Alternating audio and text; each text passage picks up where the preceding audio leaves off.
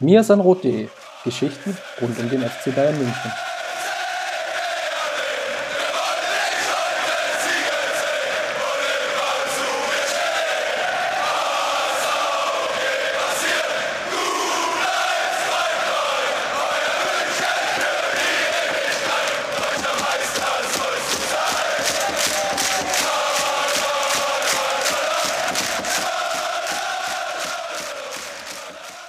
Servus und herzlich willkommen zu mir sein Rot Podcast, Folge 193 mit dem wunderbaren Titel Die Leon Kings in Anlehnung an eine etwas ältere Folge, als wir den Weltpokalsieg natürlich besprochen haben.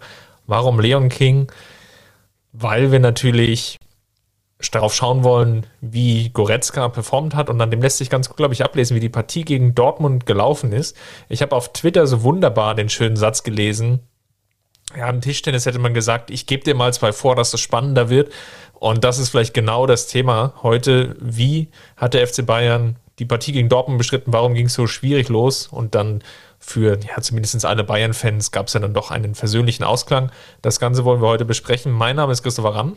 Und mein Name ist Justin Kraft. Und bevor wir zum großen Dortmund-Thema kommen, und du hast ja da die wundervolle Einleitung schon gemacht, ähm, ja, Weltpokalsieg und ein Sieg gegen Dortmund, das ist ja so in etwa eine Stufe. Ähm, nein, natürlich nicht.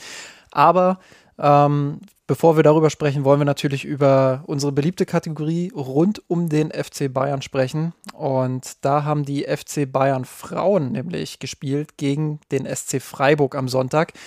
Zeitgleich mit den Amateuren, deshalb haben wir uns das so ein bisschen aufgeteilt. Chris hat sich um die Amateure äh, gekümmert, ich mich um die FC Bayern Frauen und mir das Spiel in Freiburg angesehen. Die Problematik war vorher, ähm, dass die Bayern Frauen in der Champions League in Kasachstan unterwegs waren, dort 6 zu 1 gewonnen haben gegen Kazigurt.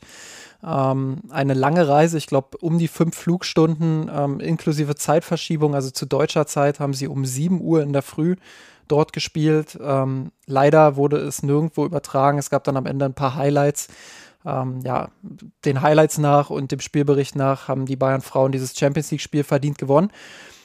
Umso problematischer war aber zumindest in der Theorie das Spiel gegen den SC Freiburg, weil es dort we wenige Tage später wieder mit der Reise in den Knochen ähm, gegen eine Mannschaft ging, die sehr physisch verteidigen kann, die vor allem sehr kompakt hinten in der Defensive stehen kann, ähm, die es den Bayern-Frauen auch im Hinspiel beim, beim 1 zu 0 Sieg der Bayern-Frauen sehr schwer gemacht hat. Ähm, erst in der zweiten Halbzeit durch den Standard sind die Bayern dort in Führung gegangen.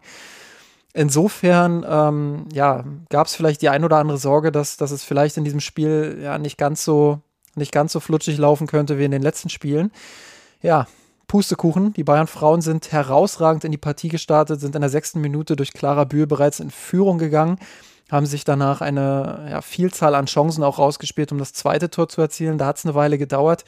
Ähm, Schüller hat dann in der 38. Minute auf 2 zu 0 erhöht. Ich glaube, das war vor der Pause ganz wichtig, weil wenn die Bayern-Frauen da nicht mit 2 zu 0 in Führung gehen, wir kennen das Spiel äh, auch von den Bayern-Männern, dann kann es in der zweiten Halbzeit nochmal eng werden. So hat man einen ziemlichen Vorsprung oder einen ziemlich sicheren Vorsprung mit in die Pause genommen, hat dann direkt nach der Pause in Persona von Bühl erneut nachgelegt. Ähm, es hat wieder sechs Minuten dann nach Anpfiff gedauert, äh, ehe Bühl das, das 3 zu 0 gemacht hat. In der 64. dann die Entscheidung durch Dallmann. Ähm, dann hat man so ein bisschen in den Verwaltungsmodus geschaltet. Ja, leider wieder ein Gegentor kassiert. Das ist vielleicht das einzige Haar in der Suppe, was man aktuell so ein bisschen raussuchen kann. Ähm, diese vielen Gegentore. Diese, diese vielen Gegentore, unfassbar. Ähm, ich glaube, in der Liga sind es jetzt auch schon drei oder so. Ach, Wahnsinn. Viel zu viel. Nein, also. Zwei durch Elfmeter, ja, genau. Ja, das war jetzt das zweite Durchelfmeter. Wojtekova für die Freiburgerin äh, macht in der 84. noch das 1 zu 4. Und dann gibt es noch eine schöne Geschichte. Äh, Viviane Assei, die in der Hinrunde sehr, sehr wichtig für die Bayern-Frauen war, sich aber dann verletzt hat, lange ausfiel, ähm, hat ihr Comeback gegeben, wurde irgendwas um die 70. Minute, glaube ich, eingewechselt, äh, macht dann in der 87. Minute noch das 5 zu 1. Ähm, und das passt so ein bisschen in das Märchen, was die Bayern-Frauen gerade anfangen zu schreiben. Ähm, ja, das, das Einzige, was ich dazu nur sagen kann, ist, dass die, dass die Weiterentwicklung mir sehr gefällt, dass sie gerade im Spiel mit dem Ball, was ich ja in der Hinrunde noch so ein, so ein kleines bisschen kritisiert habe, ähm, dass sie damit aktuell, ja, dass sie da Fortschritte einfach verzeichnen, dass sie variabler spielen, dass sie ähm, eine Vielzahl an Torschützinnen auch haben, was sehr, sehr wichtig ist, glaube ich. Ähm, ja, also das, das ist sehr schön anzusehen im Moment. Ähm, ja, aber gleichzeitig muss man natürlich sagen, dass die spannenden Wochen für die Bayern-Frauen erst noch kommen. Sie spielen, wir nehmen heute am Mittwoch auf, sie spielen heute das Rückspiel gegen Kassigurt, ähm, was ich ja leider nicht mit in die Bewertung aufnehmen kann, logischerweise. Ähm, dann geht es gegen die SGS Essen und dann wird es schon heiß. Dann kommt äh, Pokalviertelfinale in Hoffenheim, ähm, in Duisburg ein Auswärtsspiel und dann in der Bundesliga Heimspiel gegen Hoffenheim, Auswärtsspiel bei Turbine Potsdam, das wichtige Auswärtsspiel beim VfL Wolfsburg, dann nochmal ein Auswärtsspiel bei Leverkusen und am Ende nochmal zu Hause gegen Eintracht Frankfurt. Das sind dann die entscheidenden Wochen. Zwischendrin dann auch noch die Champions League ähm, und möglicherweise ja, ein Pokal-Halbfinale. Also ähm, das sind dann heiße Wochen, da ist man dann oder da kann man dann gespannt sein, wie sich die Bayern-Frauen dort schlagen. Ähm, ich denke, dort wird der Meistertitel dann auch entschieden, aber wenn sie so weiterspielen wie aktuell, ja, dann, dann geht der Titel, dann gehen alle nationalen Titel eigentlich nur über diese Mannschaft, denn das ist schon sehr beeindruckend, was sie im Moment spielen. Dann schauen wir mal weiter zu den Amateuren. Die haben gespielt gegen Wehen Wiesbaden am Sonntag, und das hast du schon angesprochen, parallel zu den Bayern Frauen. Die Amateure haben wieder einen Sieg eingefahren. Zum ersten Mal nach vier Spielen ohne Sieg, drei Unentschieden, eine Niederlage. Ich würde fast sagen, dass es sogar der unverdienteste Sieg war im Vergleich jetzt zu den anderen Spielen, die zumindest der Unentschieden ausgegangen sind, wo man ja deutlich höhere Spielanteile hatte. Gegen Wiesbaden, die ja einer der Ausstiegsaspiranten sind, die so ein bisschen um Platz oder auf Platz drei liebäugeln und damit schielen, haben sie es halt über die Dauer nicht so gut geschafft, ähm, zumindest in der ersten Halbzeit, sagen wir mal, wirklich Flanken zu verteidigen. Da passte die defensive Zuordnung nicht. Gleichzeitig konnte man nicht so wirklich gut nach, ja, nach vorne spielen und kombinieren und ist eigentlich mehr oder weniger durch so einen Zufallstreffer, also nach so einer Halbfeldflanke von Stiller, die ins Torfeld in Führung gegangen und hat das dann eigentlich in der zweiten Halbzeit mit einer relativ kompakten Fünferkette dann versucht, nach unten hin oder nach zum Ende raus durchzuverteidigen. Ist dann gelungen. Zeiser hat dann in der Nachspielzeit zum Ende der zweiten Halbzeit dann auch noch den 2 zu 0 Treffer erzielt. Das könnt ihr euch mal bei Kicker anschauen. Die haben mittlerweile auch die Zusammenfassung, glaube ich, von Magenta Sport dort online ähm, als Video. War ein ganz sehenswerter Treffer aus meiner Sicht. Und ja, dann wurde das Spiel dadurch 2 zu 0 gewonnen. Auffällig natürlich vielleicht auch noch Torben Rhein, der wieder eine relativ solide Partie gemacht hat als Antreiber im Mittelfeld. Das ist ja so eines der Talente, die wir jetzt ja schon häufiger angesprochen haben. Stiller der leider jetzt nach Hoffenheim wechselt, auch eigentlich mit einer soliden Partie. Ja, und dann ansonsten fällt, glaube ich, gar nicht so viel auf. Das Scott ist immer noch ähm, ganz gut in einzelnen Aktionen unterwegs gewesen. Ja, das war es im Endeffekt auch. Also ich glaube, haken wir es mal ab als wichtige drei Punkte im Kampf um den Nicht-Abstieg. Aber da war jetzt, jetzt spielerisch nichts dabei, wo ich jetzt sagen würde, da habt ihr jetzt unglaublich viel verpasst oder da lohnt sich jetzt nochmal in Real Life. Wichtiger jetzt auch, um vielleicht auch nochmal den Ausblick einzustreuen, so ähnlich wie bei den Frauen. Dort geht es heute gegen Ferl, also auch hier ein Nachholspiel, was jetzt noch ansteht. Und Justin, es geht natürlich verlieren verboten, ist klar. Der, na, nachdem man das Hinspiel ja schon in, in Ferl ähm, total, Infernale.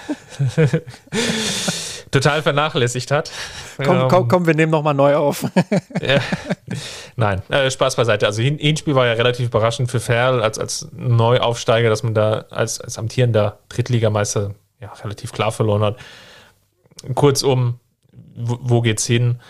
Ich glaube, das ist jetzt nochmal eine ganz gute Chance, im Heimspiel Punkte nochmal mitzunehmen. Und dann stehen zwei extrem wichtige Spiele dann hinterher an, nämlich einerseits gegen Magdeburg, und dann anschließend gegen Meppen und Magdeburg ist aktuell auf einem Abstiegsrang Platz 18, Meppen auf Platz 15 davor.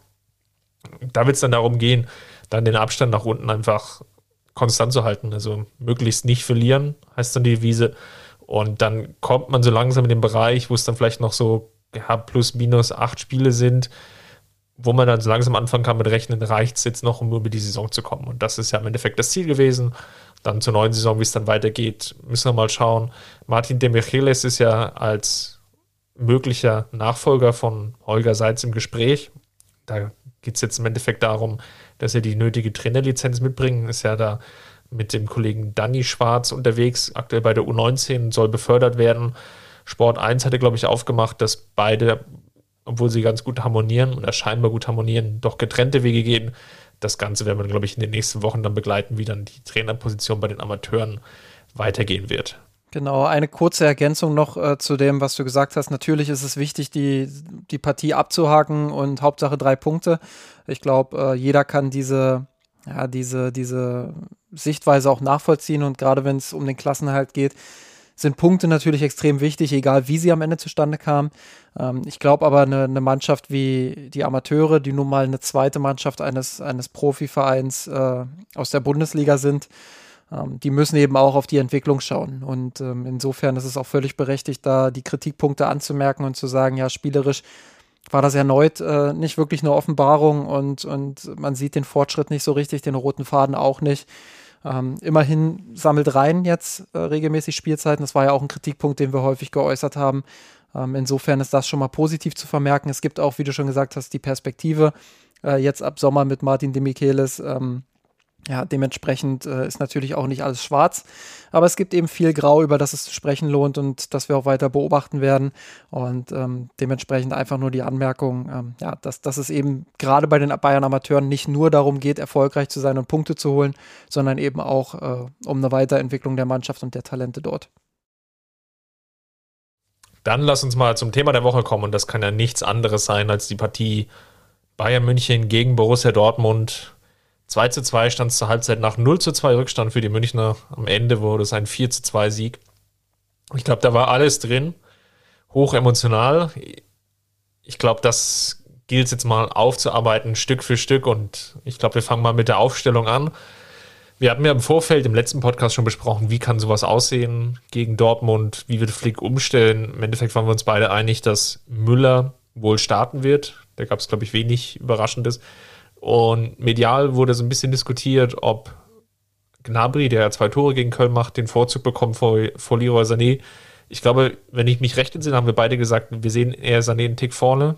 Ja. Wurden dann auch bestätigt. Und im Endeffekt war es dann die zumindest für uns nicht ganz überraschende Aufstellung. Ich glaube, auch mit Gnabry hätte sich jetzt nicht, also hätte sich vielleicht am Spiel etwas geändert, vom, vom, vom reinen Spielverlauf her, aber jetzt taktisch fundamental logischerweise jetzt auch keine großen Anpassungen, Änderungen.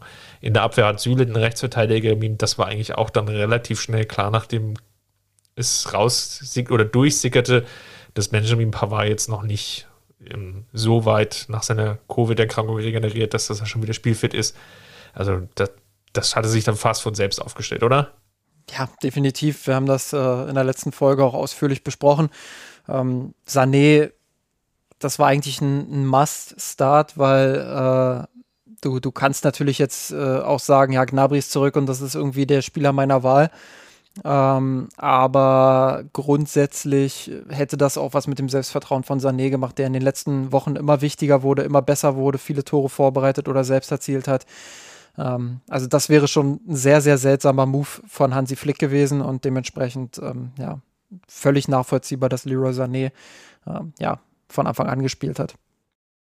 Auf Seiten der Dortmunder war es dann etwas überraschender, dass ja, im Anschluss an dem DFB-Pokal Sancho sich ja, verletzt hat, nicht spielfit war, auch jetzt im Champions League-Spiel, was ja gestern stattgefunden hat und wo sich Dortmunder fürs Viertelfinale qualifiziert haben, nicht mitwirken konnte.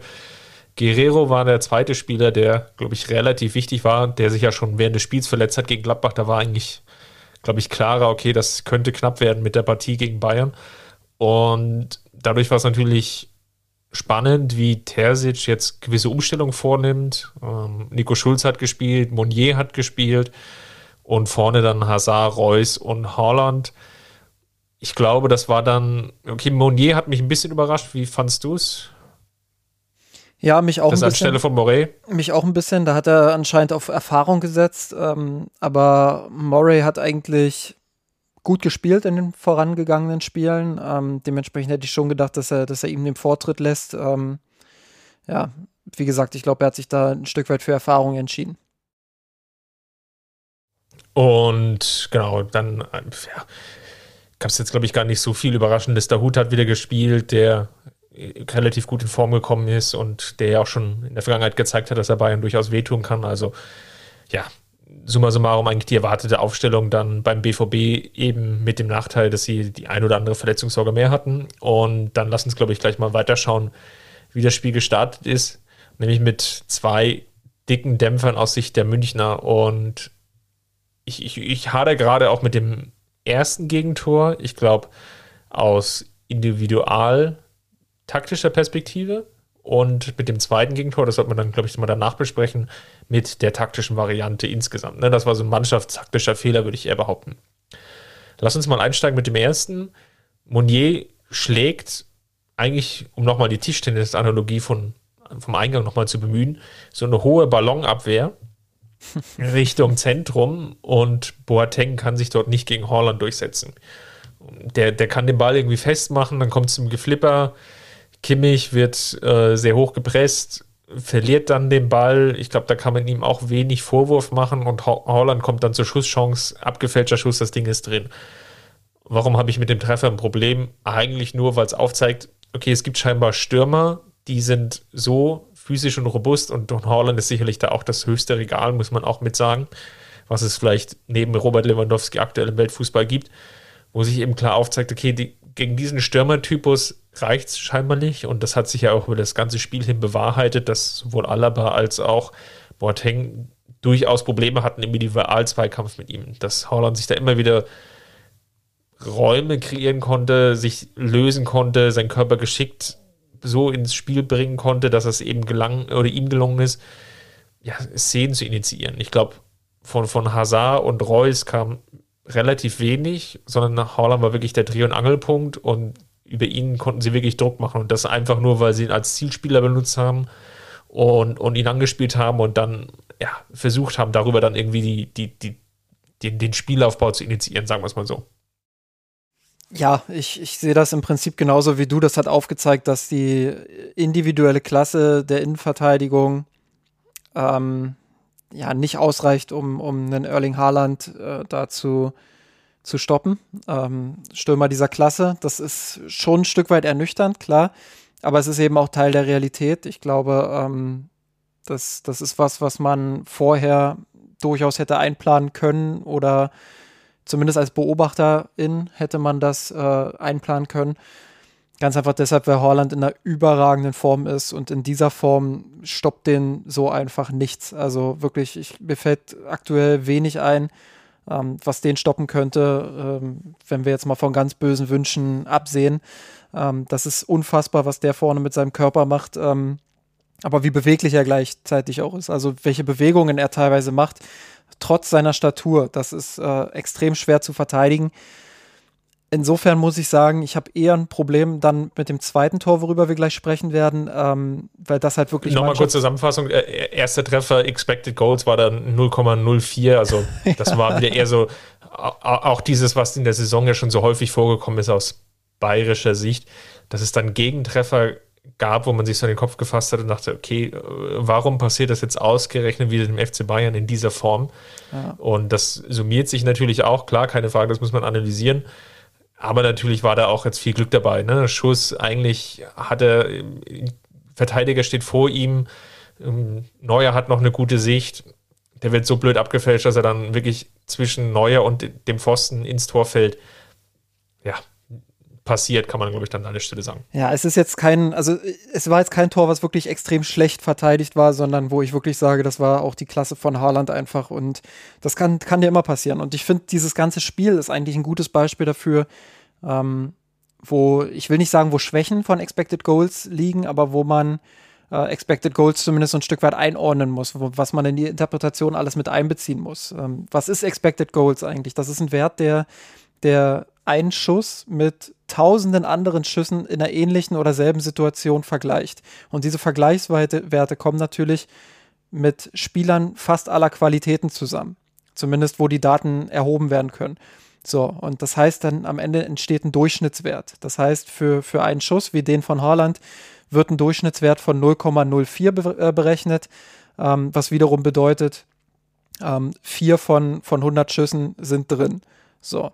Ich würde aber behaupten, ein Erling Haaland in dieser Situation, so wie er sich das vorbereitet hat, so wie er dort abzieht, trifft häufiger als 4 aus 100. Vielleicht 15, vielleicht 20. Ich will da jetzt keine genaue Aussage machen, ähm, aber ein Stürmer wie er in dieser Verfassung wird häufiger treffen als 4 aus 100. Ähm, insofern ähm, ist das ein schönes Beispiel dafür, was man alles in der Interpretation von Expected Goals mit einbeziehen muss. Und ähm, wenn Stürmer wie Holland oder Lewandowski, der ja in der Liga, glaube ich, irgendwas um die 20 Expected Goals hat, in der Realität aber 31 Tore erzielt hat, ähm, die, die überperformen nicht. Also die überperformen in dem Sinne schon, weil sie halt ihren Expected Goals Wert übertreffen. Aber das ist keine Überperformance im Sinne von, das wird sich irgendwann wieder ausgleichen, sondern die haben einfach diese enorme Qualität. Und das sind einfach herausragende Stürmer, ähm, die, die über einen gewissen Zeitraum das immer wieder zeigen, dass sie ihren Wert über, überperformen können. Gut, Haaland muss das über, über die lange Distanz noch zeigen, aber da bin ich eigentlich guter Dinge. Ähm, aber um bei Lewandowski zu bleiben, ähm, das ist dann einfach enorme Qualität. Und äh, da sagt man dann, oder da, da, muss man dann nicht von Glück sprechen, sondern, sondern da ist schon auch ganz, ganz viel Können dabei. Ähm, insofern da einfach mal dieser kurze Exkurs, äh, um zu erklären, ja, was, was alles in so eine Interpretation von Expected Goals werden, werden mit einfließen muss. Ähm, dann lass uns mal das ja. zweite Tor besprechen. Du hattest ja schon angesetzt und ich hatte ja auch schon erwähnt, das war dann ein gruppentaktischer Fehler. Genau. Ähm, gruppentaktischer Fehler in dem Sinne, ähm, wobei Fehler da auch vielleicht wieder zu groß ist. Das ist auch was, was wir vorher angesprochen hatten. Ähm, die Mannschaft verknappt den Raum natürlich extrem in Ballnähe. So, Dortmund hat auf der eigenen rechten Seite den Ball. Bayern schiebt extrem weit rüber. Alle, also fast alle Feldspieler sind, wenn man das Spielfeld jetzt vertikal in zwei Hälften teilen würde, ähm, sind sie alle auf der Hälfte, wo der Ball ist. Nur einer, und das ist Leroy Sané, äh, steht noch auf der anderen Hälfte beziehungsweise bewegt sich auf der anderen Hälfte, aber da eben sehr hoch positioniert. So.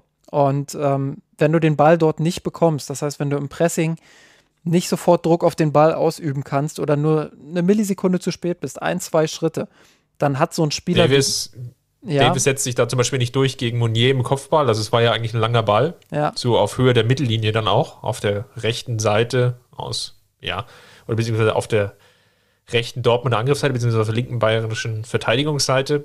Und, und sie kommen da eben nicht richtig oder kommen da nicht zum Zugriff. Ne? Es gab ein, zwei Chancen und dann passiert das, was du dann, glaube ich, gleich beschreiben willst. Genau, dann hat so ein Spieler wie Dahut einfach die Qualität. Ich will gar nicht mal sagen, dass er, dass er den Druck frei spielen kann. Die Bayern sind schon relativ schnell an ihm dran, aber eben nicht schnell genug, so, so ein Tick zu spät vielleicht. Und dann hat Dahut einfach die enorme Qualität, diesen, diesen einen Ball zu spielen, diese Seitenverlagerung. So, und dann kommen die Bayern in dieser Saison immer ins Schwimmen. Das, äh, so ein Spieler wie der Hut, das ist, das ist das eine, aber das passiert ja halt auch gegen andere Spieler, die so, einen, so einen Ball dann mal spielen können, die dann verlagern. Ähm, ich glaube, Schulz ist es, der, der läuft links dann durch. Ähm, da ist der zweite Fehler dann das, oder naja, Fehler in Anführungsstrichen, das ist halt eine Philosophiefrage, ne? Also Sané müsste eigentlich tiefer stehen, wenn er diese Situation verteidigen will, spekuliert aber so ein bisschen darauf, dass die Bayern das drüben lösen, weil sie halt eigentlich eine Überzahlsituation in Ballnähe haben. Das bedeutet, er spekuliert darauf, dass die Bayern den Ball gewinnen und dann schnell umschalten können. Und dann wäre Sané natürlich derjenige, der davon profitiert, dass Schulz diesen Sprint ansetzt. So. Richtiger wäre es wahrscheinlich gewesen, wenn Sané nicht drauf spekuliert, gerade in dieser Anfangsphase, wo man sowieso schon 1-0 zurückliegt. Ähm, und den Sprint mit Schulz mitgeht, weil dann brennt vielleicht gar nicht erst was an, dann kann er das verteidigen, dann kann er Schulz zumindest in Bedrängnis bringen und Dortmund spielt das vielleicht nicht so aus, wie sie es am Ende ausspielen. Macht er nicht. Schulz hat einen entscheidenden Vorsprung, 5, 6 Meter, äh, kriegt diese Verlagerung herausragend gespielt von Dahut und kann dann die Bahn frei runterlaufen. Süle kommt ja mit, mit Vollsprint eigentlich auf ihn angelaufen, kann das natürlich nur noch schwer verteidigen, weil der Weg relativ weit ist, sieht aber auch nicht mehr ganz gut aus dabei. Ja, und dann äh, wieder die Klasse von Horland. Klar, Boateng verliert ihn aus den Augen. Das darf einem Verteidiger wie Boateng eigentlich nicht passieren. Aber auch da bin ich gewillt zu sagen, so ein Stürmer wie Horland mit dieser Qualität, äh, überragender Laufweg, da kannst du dann nicht mehr allzu viel machen. Ähm, das, das, das Problem hat eigentlich schon vorher angefangen, dass du A, nicht Druck auf den Ball kriegst, ähm, um eine Millisekunde das verpasst, da Hut unter Druck zu setzen oder noch mehr unter Druck zu setzen und B, dass, dass Sané eben äh, zu hoch positioniert ist und den Sprint nicht mehr mit zurückgehen kann. Ja, Süle war dann auch in der unvorteilhaften Situation und ich, ich glaube, ihm wurde das dann so ein bisschen angekreidet, weil er natürlich dann auch als Rechtsverteidiger sehr weit nach innen gerückt ist und vermeintlich der Eindruck entsteht, ja, dadurch öffnet er überhaupt Schulz den Raum. Aber es ist natürlich die Positionierung ähm, und, und dieses Zupacken beim Pressing, weshalb der FC Bayern ja dann komplett verschiebt. Also Schulz, äh, Entschuldigung, Süle macht da im Endeffekt gegen, gegen Schulz da nicht den Fehler, sondern ist einfach nur das letzte Kettchen oder der, der letzte Punkt in diesem Getriebe, was dann halt im Endeffekt nicht mehr eingreifen kann, aber was natürlich auch normal oder verständlich ist, weil er in Unterzahlsituation ist. Holland macht es dann wieder auch gut. Sie, sie spielen es halt auch gut aus, das muss man an der Stelle einfach auch sagen. Und dann steht es halt früh 0 zu 2 aus Münchner Sicht.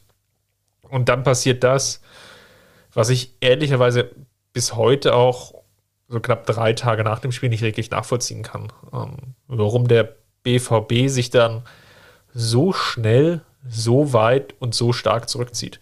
Also was sie ja dann gespielt haben, ist so spätestens ab der 15. Minute eigentlich ein Abwehrpressing, ohne da aber wirklich versuchen zu wollen, die Zugriffe wirklich zu kriegen, sondern der, der, der Zugriff erschien eigentlich immer eher so zufällig. Also ja, jetzt kommen wir mal in den Zweikampf, dann führe ich ihn auch.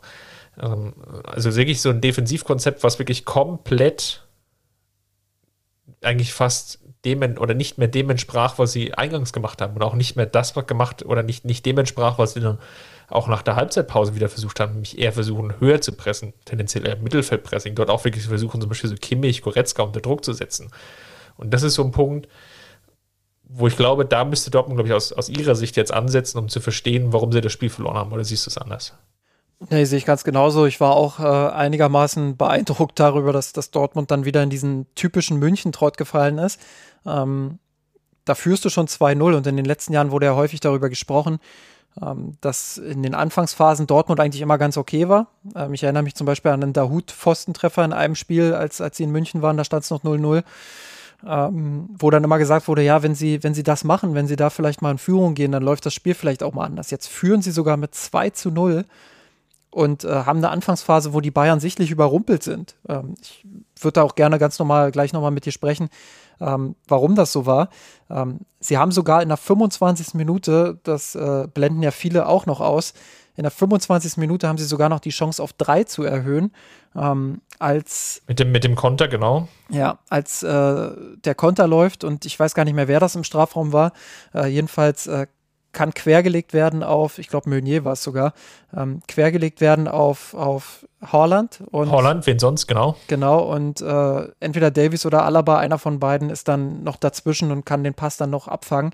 Ähm, aber ja, das, das war die große Chance zum 3-0 und ob die Bayern dann noch gewinnen, weiß ich nicht, ähm, ehrlich gesagt. Aber ja, das, das äh, war mir auch unerklärlich, wie die Dortmunder sich da dann sukzessive immer weiter zurückgezogen haben.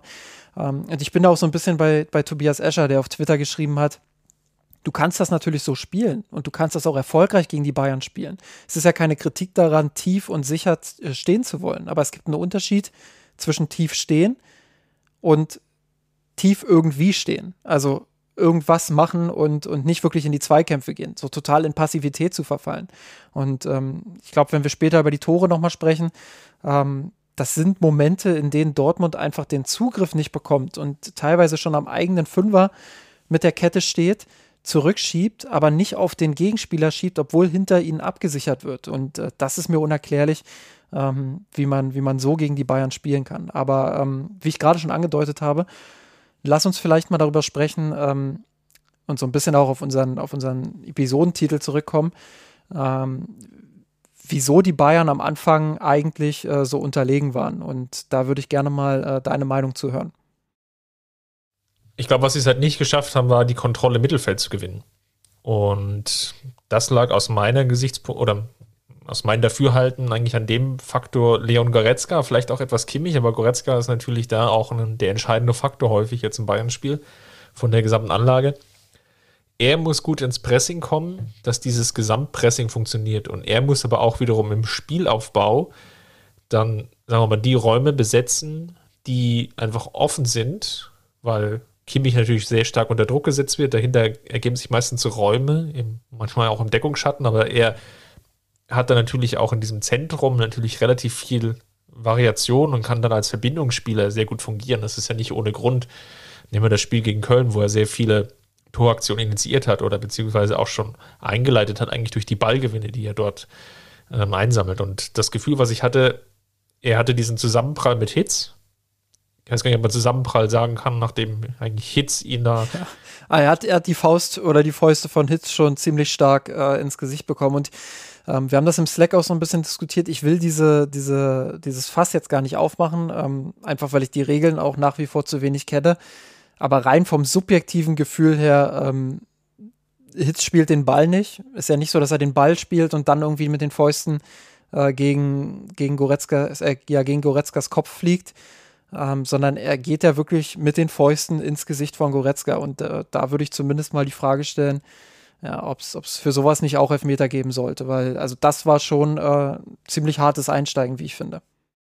Es war auf jeden Fall kein Stürmerfoul wie das, was Fritz dann gepfiffen hatte. Genau, das auf jeden Fall nicht. Genau, aber das war, glaube ich, so der, der ausschlaggebende Punkt. Also Goretzka war überhaupt nicht im Spiel. Das lag natürlich dann auch an, es gab so zwei, drei Szenen, ne, so diese 50-50-Situationen, wo wir wirklich auch dann gehadert haben und so gedacht haben, boah, jetzt, jetzt war er wieder so ein Tick zu spät. Einerseits im Spielaufbau, aber auch in der Verteidigungssituation immer einen Schritt zu spät und man hatte so das Gefühl, der, der ist gar nicht mehr richtig auf dem Platz. Definitiv, habe ich auch so gesehen. Äh, ich fand das also echt schwierig. Ich war kurz davor, oder ich, ich habe es eigentlich schon geschrieben. Äh, eigentlich muss Flick ihn auswechseln, weil der war ja komplett neben sich. Ich hatte, hatte echt das Gefühl, ja, dass er da äh, eine Gehirnerschütterung oder ähnliches hat, weil der ja wirklich völlig untypisch für Goretzka, selbst in Sprints nach hinten irgendwie umhergeirrt ist. Äh, das muss man sich wirklich mal im Real Life nochmal ansehen. Ähm, wie, wie passiv der einfach auf einmal ist. Der geht nicht mehr in die Zweikämpfe, der, der trabt teilweise hinterher, statt im Vollsprint hinterher zu gehen. Wirkt halt wirklich komplett aus der Spur. Ähm, also, das habe ich bei Goretzka in der Form, glaube ich, noch nie gesehen. Ähm, selbst in Spielen, wo es nicht läuft, äh, sieht man ja immer wieder, wie er im Vollsprint nach hinten geht und wirklich auch alles gibt und viel fürs Team arbeitet. Und in dieser Anfangsphase war er halt wirklich komplett unsichtbar. Das lief alles komplett an ihm vorbei und äh, das war schon, war schon echt seltsam. Und ich glaube auch, dass das ein Faktor dafür war, ähm, neben dem, dem Schock in Anführungsstrichen, dass man da so schnell zwei Gegentore kriegt, ähm, war das schon ja ein Faktor dafür, dass die Bayern äh, nicht gut ins Spiel gekommen sind und dass sie im Mittelfeld einfach zu schnell die Bälle dann auch hergeschenkt haben beziehungsweise Dortmund dort äh, auch den Zugriff dann ja, bekommen hat auf das Mittelfeld der Bayern. Dann haben sie es aber ganz gut geschafft, glaube ich, immer wieder Sané vor allem auf der Außenposition gegen Schulz in 1 gegen 1 Duelle zu bringen. Insgesamt auch relativ viele Strafraumaktionen zu initiieren. Das ist eigentlich ähm, relativ krass gewesen, wie viel offensive Aktion der FC Bayern oder Ballberührung der FC Bayern im Strafraum hatte 50 insgesamt in der Partie. Allein Robert Lewandowski hatte 12 Ballkontakte im gegnerischen Strafraum, was eigentlich ähm, ja gar nicht nachvollziehbar ist, wenn man so drüber nachdenkt. Und dadurch haben sie natürlich auch geschafft, sehr, sehr viel Druck aufzubauen. Wenig sagen, dass das 1 zu 2 dann eine Frage der Zeit war, weil so viele Torchancen sind gar nicht daraus entstanden.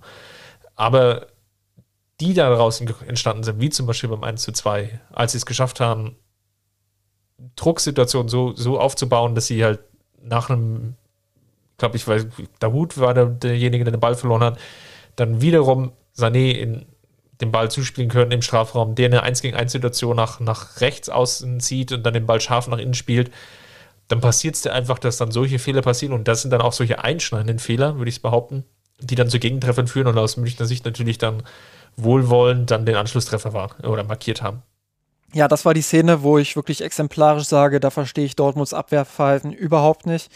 Ähm, du kriegst halt ähm, Sané dort mit Raum äh, angespielt. Klar, das, das liegt auch daran, dass Sané wirklich extrem clevere Laufwege hat.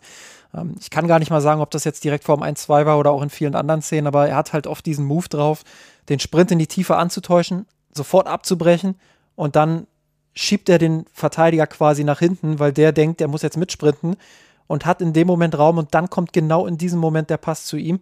Ähm, wie gesagt, ich weiß nicht, ob das Form 1-2 auch so eine Bewegung war. Jedenfalls hat er dann den Raum, als er dort äh, den Ball bekommt. Ähm, jedenfalls verstehe ich nicht, warum Nico Schulz dann sich weiter fallen lässt, anstatt raufzugehen. Er ist gut abgesichert hinter sich, hat äh, ganz viele Schwarz-Gelbe, die im Strafraum eigentlich sicher verteidigen können, wenn er ausges oder wenn, wenn er ausgespielt wird von Sané. Ähm, stattdessen lässt er sich eben fallen, lässt sich weiter nach hinten drücken. Ja, und dann kommt dieser sensationelle Pass von Sané wirklich wunderbare Einzel Einzelleistung von ihm äh, auch. Ähm, bestätigt damit auch so ein Stück weit äh, seine aufsteigende Form, die er zuletzt hatte. Ähm, hat wieder auch dafür gesorgt, dass die Mannschaft besser ins Spiel findet. Ähm, ja, überragende Vorlage und Lewandowski steht genau richtig, macht das 2 zu 1. Und ich glaube, das war sehr, sehr wichtig für die Bayern, ähm, dass sie dieses 1 zu 2 zu einem Zeitpunkt erzielen, wo sie in der ersten Halbzeit noch die Chance haben, den Ausgleich zu machen. Ich habe das auch im Slack geschrieben. Ähm, ein Ausgleich vor der Pause wäre extrem wichtig, weil wenn du mit einem 1-2 in die Pause gehst, dann kannst du vielleicht immer noch was drehen. Klar, das, das ist der FC Bayern. Ähm, die sind immer in der Lage, da noch ein Ergebnis dann rauszuholen. Aber äh, mit einem 2 zu 2 lebt es sich dann deutlich besser, weil du halt wirklich weißt, du hast das Ding ausgeglichen. Ähm, du gehst mit, dieser, mit diesem psychologischen Vorteil dann auch in die zweite Halbzeit, äh, 0 zu 2 nochmal äh, ausgeglichen zu haben.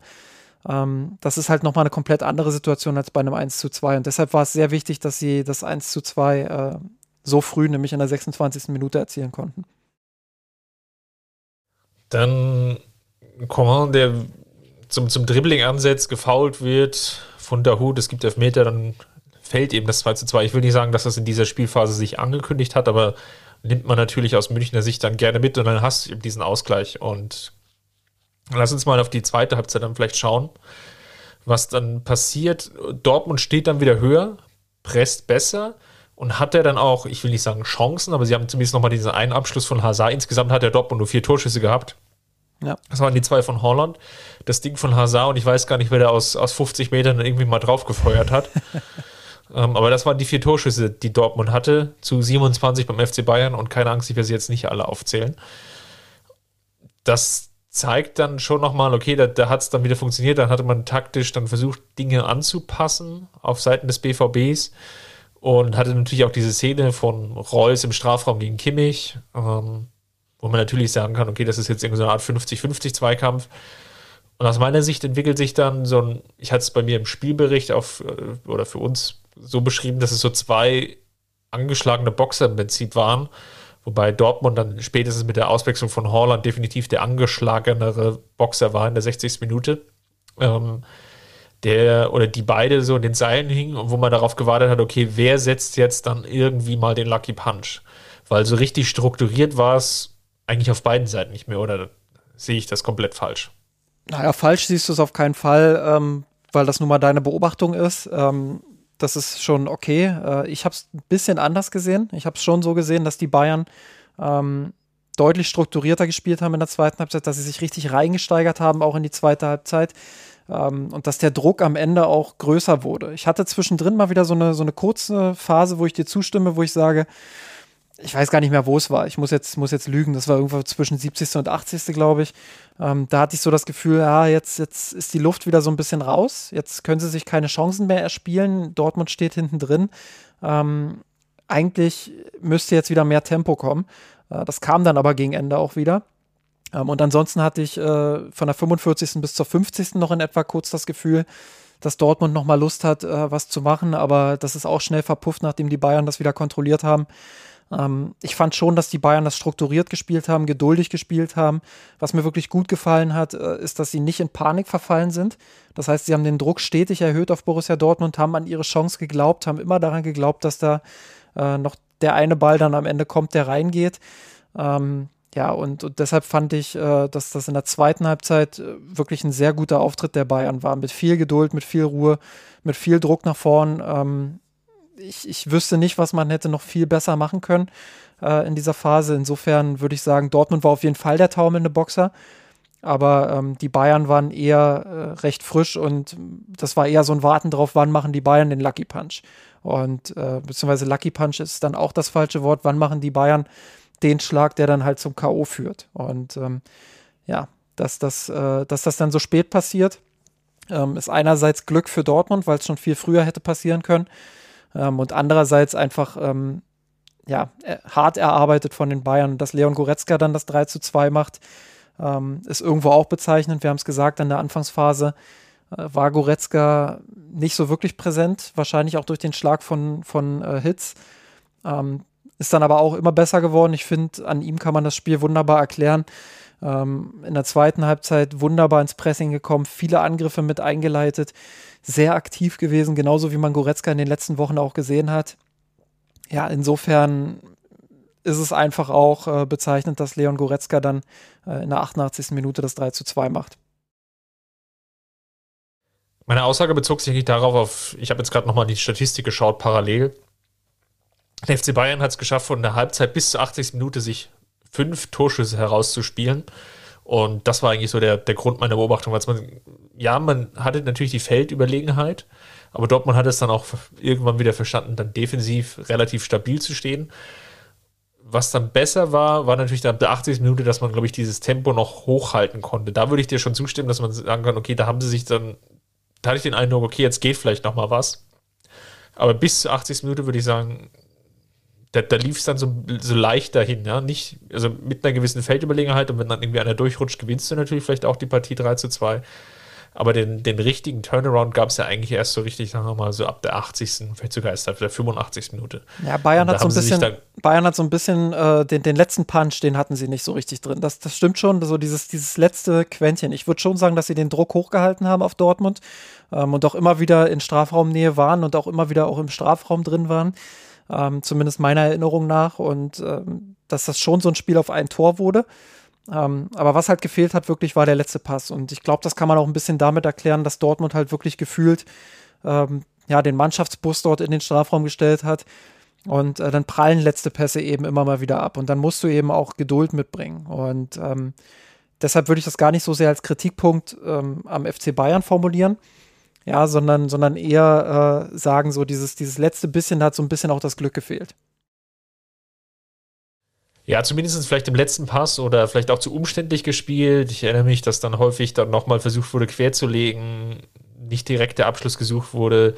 Ähm, teilweise dann eben auch der Abschluss ungenau war, wie dieser Schuss von Lewandowski, den Sané ganz gut vorbereitet hat, als Dortmund mal etwas luftiger stand. Aber um es nochmal die Geschichte zu Ende zu erzählen, ab der 80. Minute FC Bayern acht Torschüsse, also in der Phase von der 75, äh, von der 45. bis zur 80 haben sie fünf erspielt. Danach in der Phase acht. Das zeigt dann schon nochmal auf, dass sie halt deutlich nochmal aktiver wurden und sie hatten knapp 80 Prozent Ballbesitz. Und deswegen war der Sieg dann sicherlich auch folgerichtig. Ich glaube, worauf wir jetzt keine Energie verschwenden sollten, ist der Zweikampf Sané gegen Emre Can. Ich glaube, dazu wurde überall schon ausreichend viel erzählt wir, sollten, wir sollten da äh, nicht in die Diskussion einsteigen, äh, weil wir sie eh nur verlieren. Nein, Quatsch. Also ich fand die Aufregung echt drüber. Ähm, klar, Emotionen spielen nach dem Spiel immer eine Rolle, aber es gab ja auch teilweise ähm, echt harsche Kritik, die, die weit über Abpfiff hinausging. Habe ich nicht so richtig verstanden, weil ähm, ich bin da komplett bei Emre Can, der, der nach dem Spiel auch gesagt hat, kann man vielleicht pfeifen und es gibt sicherlich auch Szenen, die, die so gepfiffen werden. Aber muss man jetzt auch nicht pfeifen. Und ich glaube, ähm, Dortmund hat selbst Spieler in ihren eigenen Reihen, die, die auch mal robust in den Zweikampf gehen. Ähm, also ich sehe ehrlich gesagt nicht, dass, dass da jetzt ein Foulspiel äh, vorgelegen hat. Ähm, ja, das, das war für mich keine Szene, ähm, wo jetzt der Videobeweis eingreifen muss oder, oder ja, wo Marco Fritz unbedingt auf Freistoß entscheiden muss. Und ähm, da war mir die, der Wirbel drum einfach auch zu hoch dann nach dem Spiel. So, dann insgesamt das Fazit vielleicht mal aus bayerischer Sicht. Verdient der Sieg, glaube ich schon. Aber es ist, glaube ich, wieder deutlich geworden und das nehme ich mit, dass man die Spiele jetzt nur gewinnen kann und auch vielleicht mal mit Blick auf die Champions League, dass man sie vielleicht nur gewinnen kann, indem man die eigene Offensive wirklich dann mit einer maximalen Effizienz ausstartet oder mit einer guten Effizienz, weil defensiv ist man einfach vom Konstrukt her und vielleicht auch vom individuellen so anfällig, dass man eben über 90 Minuten gegen, jetzt kann man ja sagen, einen Champions League Viertelfinalisten wie Borussia Dortmund mindestens zwei Gegentore kassiert. Sowohl das Hinspiel hat gezeigt, als auch das Rückspiel. Und du musst deine Offensive also so gut reinbringen, dass du mindestens drei Tore schießt. Das ist das, was ich mitnehme. Ja, vollkommen, vollkommen berechtigt. Ich glaube, das ist auch so ein bisschen die Philosophie spätestens in dieser Saison ähm, dass du wirklich alles auf die Offensive setzt, beziehungsweise dass Flick alles auf die Offensive setzt. Ähm, ich kann das äh, ehrlich gesagt auch ein Stück weit nachvollziehen. Ähm, du hast im Moment hinten halt einfach äh, nicht die Qualität, um, um ja, die Restverteidigung so aufzustellen, ähm, dass sie diese Zweikämpfe aufsaugt. Ähm, das ist einfach so. Also versuchst du eben deine Stärken zu fokussieren. Und äh, da geht Flick voll auf die Offensive. Ob das am Ende erfolgreich ist, das äh, steht auf einem anderen Blatt Papier, das werden wir sehen. Ähm, das wird sich in der Champions League vor allem dann auch zeigen. Ähm, es kann schon sein, dass die Bayern dann am Ende daran scheitern, dass sie mal ein Spiel haben, wo sie in der Offensive eben nicht ganz so erfolgreich sind, nicht ganz so effizient spielen.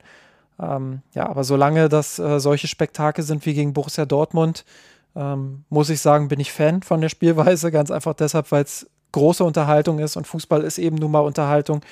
Ähm, nichtsdestotrotz äh, muss man das aus analytischer Sicht natürlich sich ansehen.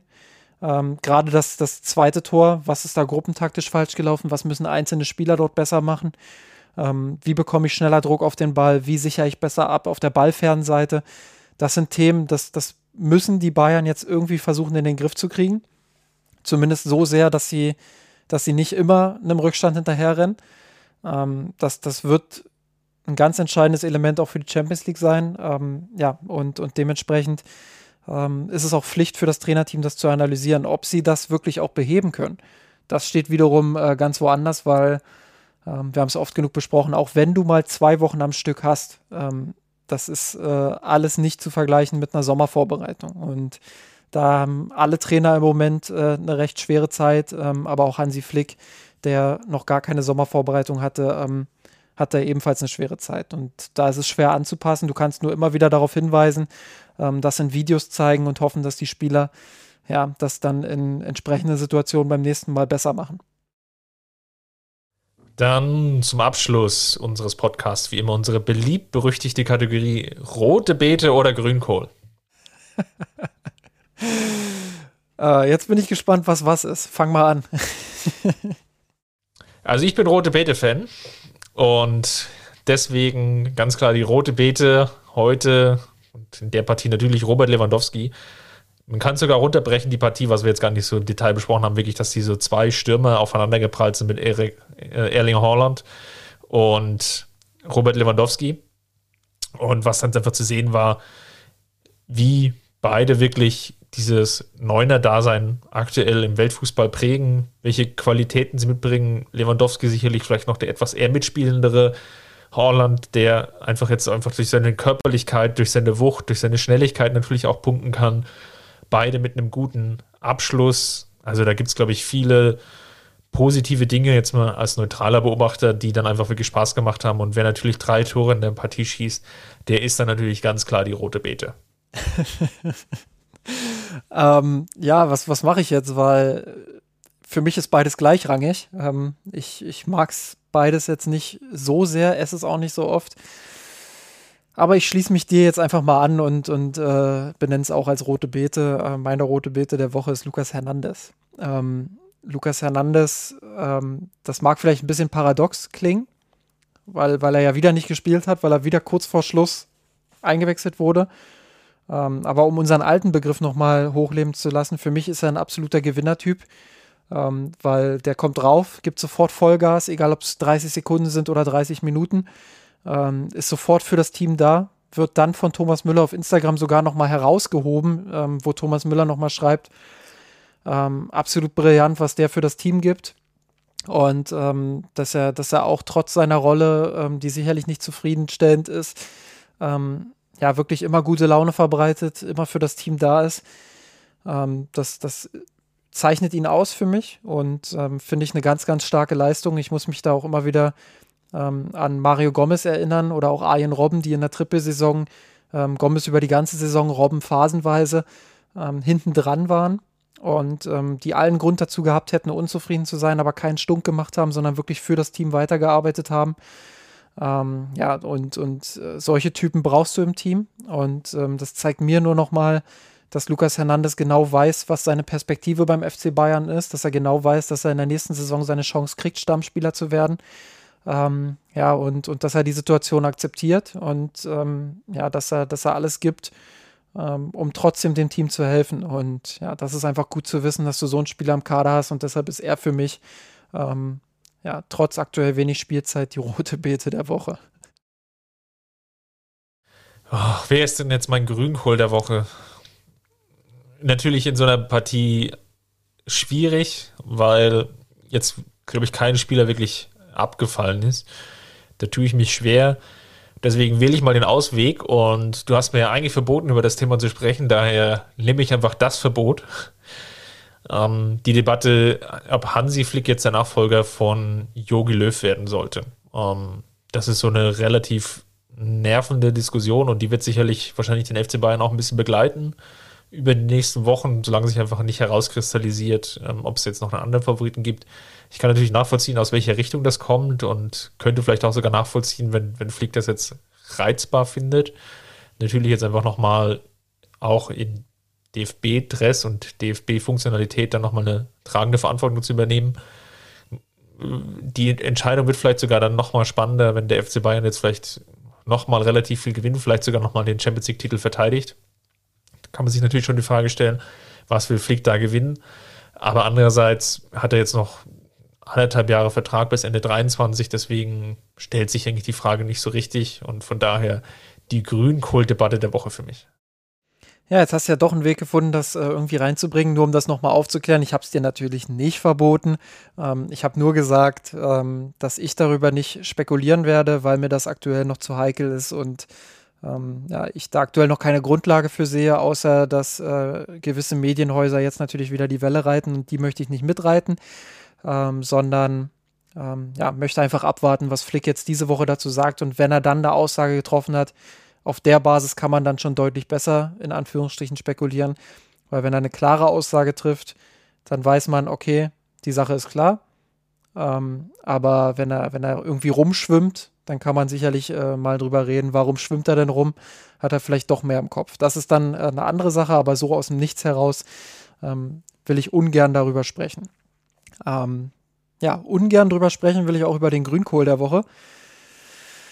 Ähm, beim FC Bayern fällt mir diese Woche nämlich kein Grünkohl ein und deshalb äh, schiebe ich das auch weiter und zwar auf Borussia Dortmund, ähm, die in der ersten Viertelstunde, wir haben es gesagt, äh, gezeigt haben, dass die Bayern anfällig sind, gut ins Spiel gekommen sind und danach aus unerklärlichen Gründen wieder zurückgefallen sind in ihre, in ihre, ja, in ihren alten München-Trott.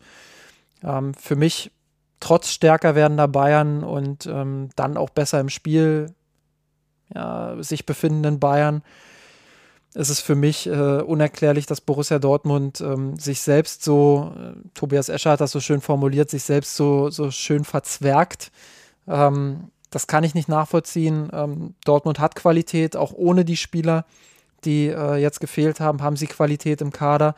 Ähm, das hat ohne Frage wehgetan und mit einem Guerrero wäre das vielleicht auch ein anderes Spiel gewesen und mit einem Sancho vielleicht auch. Aber ähm, man hat sich da selber kleiner gemacht, als man ist, indem man sich hinten wirklich an den eigenen Fünfer teilweise rangemauert hat und gehofft hat, dass die Bayern keine Tore erzielen. Und am Ende hat man eine sehr, sehr deutliche Quittung bekommen, auch wenn das Ergebnis erst spät entschieden wurde. Du hast es gesagt, 27 zu 4 Torschüsse, irgendwas um die ähm, 2,8 Expected Goals der Bayern zu 0,7 bei Dortmund oder so. Ähm, ja, das, das spricht alles eine klare Sprache. Und äh, da muss Dortmund sich hinterfragen, finde ich, ähm, sie wollen die Nummer zwei im Land sein. Sie haben oft propagiert auch, dass sie, dass sie ähm, ja, erster Bayernjäger sein wollen und da sein wollen, wenn die Bayern schwächeln. Aber wenn man sich dann regelmäßig in München so präsentiert, ähm, ja, dann, dann ist der Anspruch in meinen Augen nicht berechtigt. Und ja, dann, dann ähm, verweise ich auch gern nochmal auf die Leipziger, wie die in München aufgetreten sind. Ähm, das sind Welten. Und ja, da muss Dortmund viel analysieren, viel aufarbeiten, um ab der nächsten Saison dann Dinge besser zu machen. Oder vielleicht sogar noch in dieser Saison, falls beide Mannschaften im Champions League äh, Viertelfinale, Halbfinale, was auch immer aufeinandertreffen. Wunderbares Schlusswort. Dann Justin, vielen Dank wie immer. Falls es euch gefallen hat, ähm, schaut gerne bei Instagram unter Mirsanrot vorbei, Twitter at Mirsanrot. Hinterlasst uns dort gerne ein Like, folgt dort ähm, ja, unseren Analysen. Da hatten wir jetzt im Vorfeld gerade bei Instagram jede Menge Content parat, die einfach nochmal vorbereitet und eingestimmt haben auf die Partie. Da nochmal vielen Dank an Luisa und Justin, die sich da für diesen Inhalt, ja, die, die Zeit und Mühe nehmen, euch das verfügbar zu machen in den leicht verdaulichen Häppchen. Das ist ja jetzt ja der neue Trend, dass er ein bisschen leicht verdaulicher ist und nicht mehr ganz so, für, für, für mich Ältere spricht das nicht so an. Ich brauche dann eher so diesen schweren Text. du brauchst das dicke Brockhaus-Buch. Ja, ich kenne noch die Zeit, als es noch den Kicker Almanach gab und man dann Ergebnisse nachgeschlagen hat. Ähm, am Ende der Saison, aber das sind andere Zeiten. Davon erzählen wir euch dann vielleicht in einem unserer nächsten Podcasts. Ähm, ja, ich hoffe, es hat euch wieder gefallen. Wenn ja, dann erzählt es gerne weiter. Und wenn nicht, dann meldet euch und hinterlasst uns gerne nochmal den kritischen Kommentar. Dann versuchen wir das natürlich dann auch so schonungslos zu analysieren. So viel muss natürlich dann an dieser Stelle auch gesagt sein. Also macht's gut, bis dahin. Servus. Servus und jetzt Alma nach München gegen Bremen. Wir haben den Kampf gewonnen, den Thron erklommen, der Haien hat's gemacht. Ich hab geträumt von dir, von unserer Weltpläne. Wir haben den Kampf gewonnen, den Thron erklommen, der Haien hat's gemacht. Ich hab geträumt von dir, von unserer Weltpläne. Wir haben den Kampf gewonnen, den Drohnen kommen, der ARD.